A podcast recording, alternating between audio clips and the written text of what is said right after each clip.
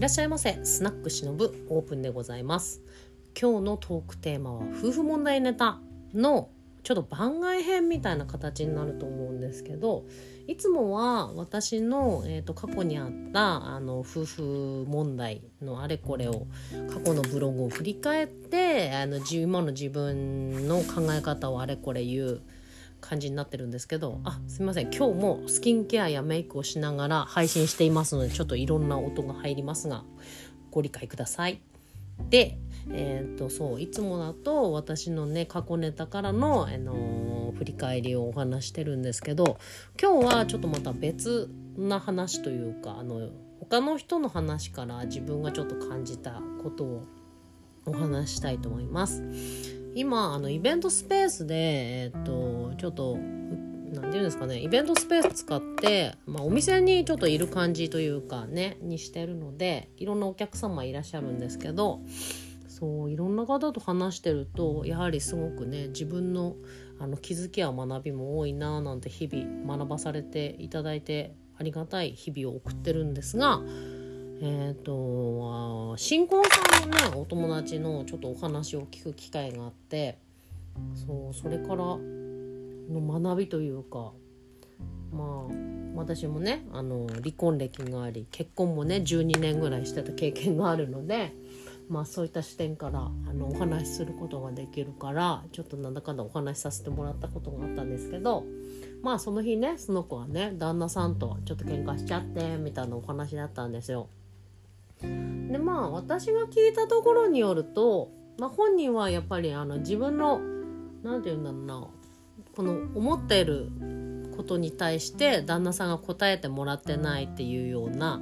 なんかフラストレーションを溜めていてそれについて旦那さんとちょっとちぐはぐしちゃってというか話が合わなくて喧嘩して喧嘩しちゃったんですみたいなお話だったんですけど私から聞くとそれってなんかちょっとした掛け違いが起こってる話だなっていうのがやっぱね揉めてる本人ってもう自分をやっぱり何て言うのかな揉めてるっていうかなんか傷ついた自分をやっぱり癒すのにいっぱいで、まあ、渦中の中嵐の真ん中に立っててね周りどうなってるか見えないじゃないですかそうそういう状態っぽい感じになりますよね。なのであの弾いてみた私としてはそれ単にお互いにちょっと理解が違ってるだけだなっていうのが見えたのでこれってこういう風にあになってるんじゃないのっていうその周りから見たというかねちょっと私の引きで私が見た感想を伝えたんですよ。で旦那さんも別にそれに対してというかあなたに対してきっとこういうフォローをその間してなかったみたいな感じで聞いたらやっぱりそういう言葉がけがありましたって言ってたんでやっぱそうでしょうみたいな形で。私からするとそんなにあの起こることでもなかったとは思うよみたいな形で喋ってたんですよね。なので本当は旦那さんだってこういうふうに思って大事にも思ってると思うよみたいな話をしてたら、まあ、どんどんその相談相談者っていうとあれですけどそうお話をしているあの奥さんの方もああ私もちょっと悪かったなっていうのに落ち着いて気づいてこれてもう帰ったらもうほんとすぐに謝りたいと思いますっていう風な回ぐらいまで心がねちょっとあの悲しかったり傷ついたり怒ってたりしたのが落ち着いて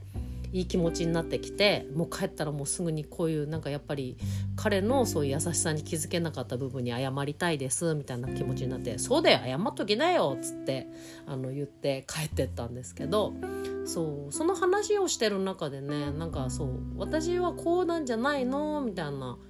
まあ両方の言い分分かるよっていうかなんかそういうね自分のことじゃなくて引きでちょっとこういう風に見えるなみたいな話をしてたらまあこういう相談ってやっぱり他の人になかなかできないですよねっていう話をしてて、うん、そうだよねってなってやっぱ夫婦の話って誰にでもできる話じゃないですよね。なんか特にその悩んでることっていうか喧嘩しただのなこういう悩みがあるだのっていうのは特に仲いい人ほどちょっと話しにくかったりもしそうな感じがするしうん。ね、だから限られる人にしかなんかどっちかというと本当通りすがりのなんか話ちょっと聞いてもらえる人に話してすっきりしたいぐらいの感じのネタだと思うんですよね。夫婦問題のネタっていうか。まあ女の人の悩みって基本話聞いてもらいたいだけで解決はそんなに求めてないパターンが多いと思うんですけど。そう私もそうなんでね。そうなのでちょうど通りすがった私に話してすっきりしたって感じだったんですけどなんか自分の周りでそうはでもこういう感じにあの何て言うのかな打ち明けられる人がいないじゃないけど受け止めなんなんつったっけな。そうなんか例えばそうやって旦那さんの話をするとその彼女の周りには旦那さんの例えばこうやって揉めましたみたいな話聞いてみたいな話すると「なんつう悪い旦那なんだよ」みたいな感じのねなんかそんな嫁を大事にしないだなんてっていうその彼女の怒りを煽るような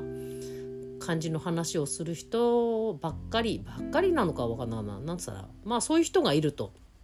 なので自分もどんどん怒りが勝ってくるけどなんか別にすっきりもしないしみたいな形で話しててまあそりゃそうだなって思ったんですよね。うん、だって何の解決もねあの導き出してないというかただただなんか嫌な気持ちを増幅させるような感じじゃないですかそういうなんか悩みを聞いてお話の仕方というかね。そう。多分だからその相談されてる人もなんかその自分の旦那さんへの不満をきっとこう重ね合わせてなんか盛り上げてもう言ってるのかなって感じがしちゃったんで